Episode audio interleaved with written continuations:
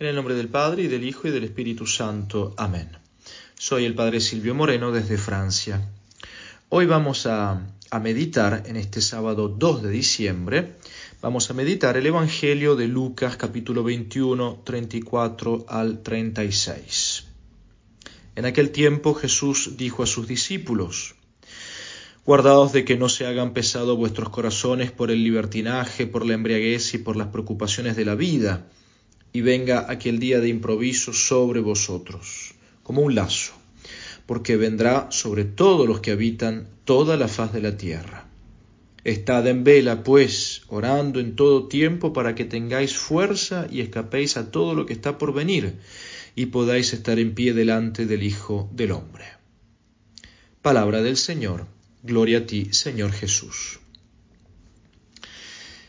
Queridos hermanos, en esta en este Evangelio que la Iglesia nos presenta hoy, justamente hoy es el último día del, tiempo eh, ordinario, del tiempo litúrgico ordinario, porque mañana, domingo 3, estamos, empezamos eh, un nuevo, no solamente el, domingo, el primer domingo de Adviento y por lo tanto eh, este tiempo litúrgico nuevo que empieza en preparación a Navidad, sino que empezamos también un nuevo año litúrgico.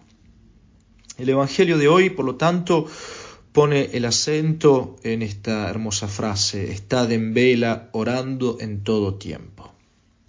Jesucristo nos advierte con toda claridad, como, habitualmente lo hace Jesucristo, mm, con cosas, palabras sencillas pero claras y fuertes. Nos advierte, por lo tanto, la suerte de nuestro paso en esta vida la realidad de nuestra existencia, que es frágil y que es limitada.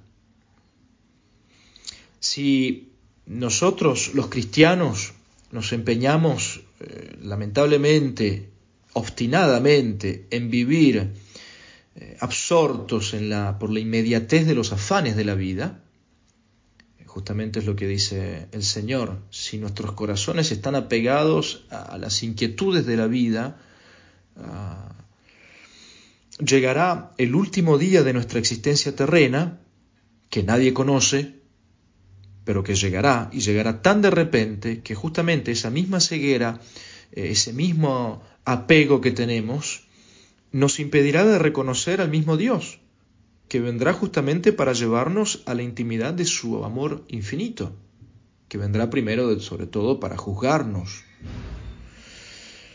Será algo así más o menos como lo que ocurre a un niño a veces malcriado, ¿no?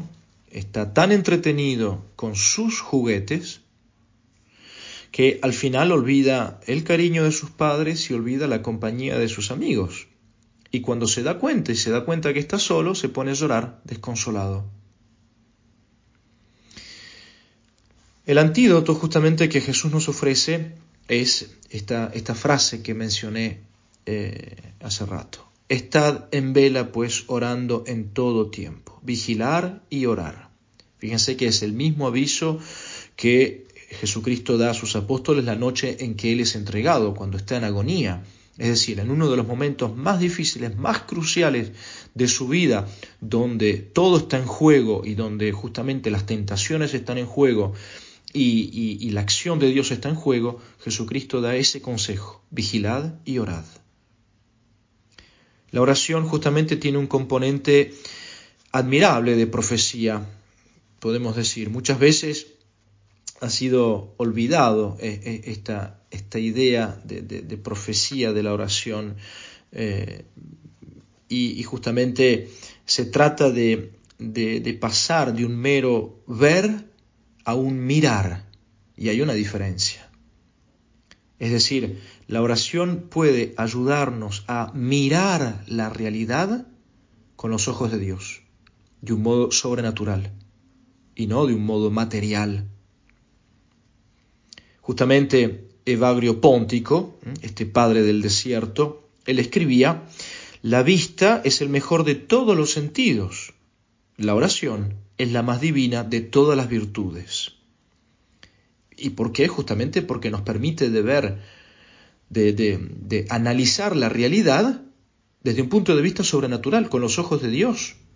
Y eso justamente es lo que Cristo nos dice, que nuestro corazón no quede apegado, no quede eh, sumergido en, en las cosas de este mundo con una visión puramente humana, sino que nuestro corazón tiene que mirar, nuestra inteligencia y nuestra voluntad tienen que analizar, vivir la realidad con los ojos de Dios. Y por eso justamente él dice, velad y orad porque la oración es la que tiene esa capacidad de hacernos no solo ver las cosas, sino mirar, es decir, darle el sentido que Dios eh, quiere de, las cosas. Justamente los profetas fueron no solo los que predecían lo que iba a venir, sino también los que sabían interpretar el presente en su justa medida, alcance y densidad. Y, el resultado cuál fue? Y bueno, que supieron reconducir la historia con la ayuda de Dios, porque supieron analizar cada momento de, de, la vida personal y de la historia según el proyecto de Dios, según la fe. Tantas veces nos, nos lamentamos los cristianos de, de, la situación del mundo de hoy, a dónde vamos a ir a parar, el mundo que se descristianiza cada vez más, y hoy justamente que es el último día del tiempo ordinario, yo creo que es una buena ocasión para tomar esa buena resolución y, examinarnos, por lo tanto, y decir, eh, mi vida, ¿yo la vivo realmente según la mirada de Dios? Cada hecho que sucede en mi vida trato de analizarlo desde el punto de vista de Dios. ¿Qué es lo que Dios quiere decirme? La providencia divina, ¿qué es lo que ha querido mostrarme en ese sentido?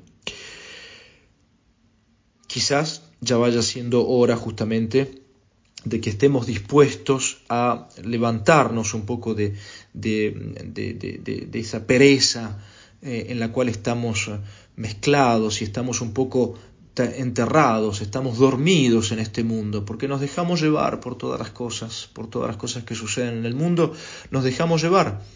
Y justamente un cristiano, si hay algo que lo distingue, es el hecho de eh, ir contracorriente justamente. Esa es la, la grande diferencia. Y eso justamente nosotros lo logramos con cuando velamos, cuando estamos despiertos, es decir, nuestra vida espiritual está despierta y cuando eh, rezamos, rezamos, eh, es decir, pedimos a Dios la gracia de vivir en este mundo como si Él llegara en cualquier momento y por lo tanto estando preparados para recibirlo en cualquier momento que llegue. Esa también es una cuestión y una pregunta muy interesante. ¿Estamos realmente preparados si Jesús llega hoy a nuestra vida? Es decir, definitivamente, ¿estamos preparados a recibirlo? Que el Señor nos dé esta gracia a todos y aprovechemos este tiempo de adviento que empieza para justamente abrir nuestros corazones y mantenernos en vigilancia y en oración. Los tiempos son los últimos y por lo tanto tenemos que trabajar en ese sentido. Que Dios nos ayude. En el nombre del Padre y del Hijo y del Espíritu Santo. Amén.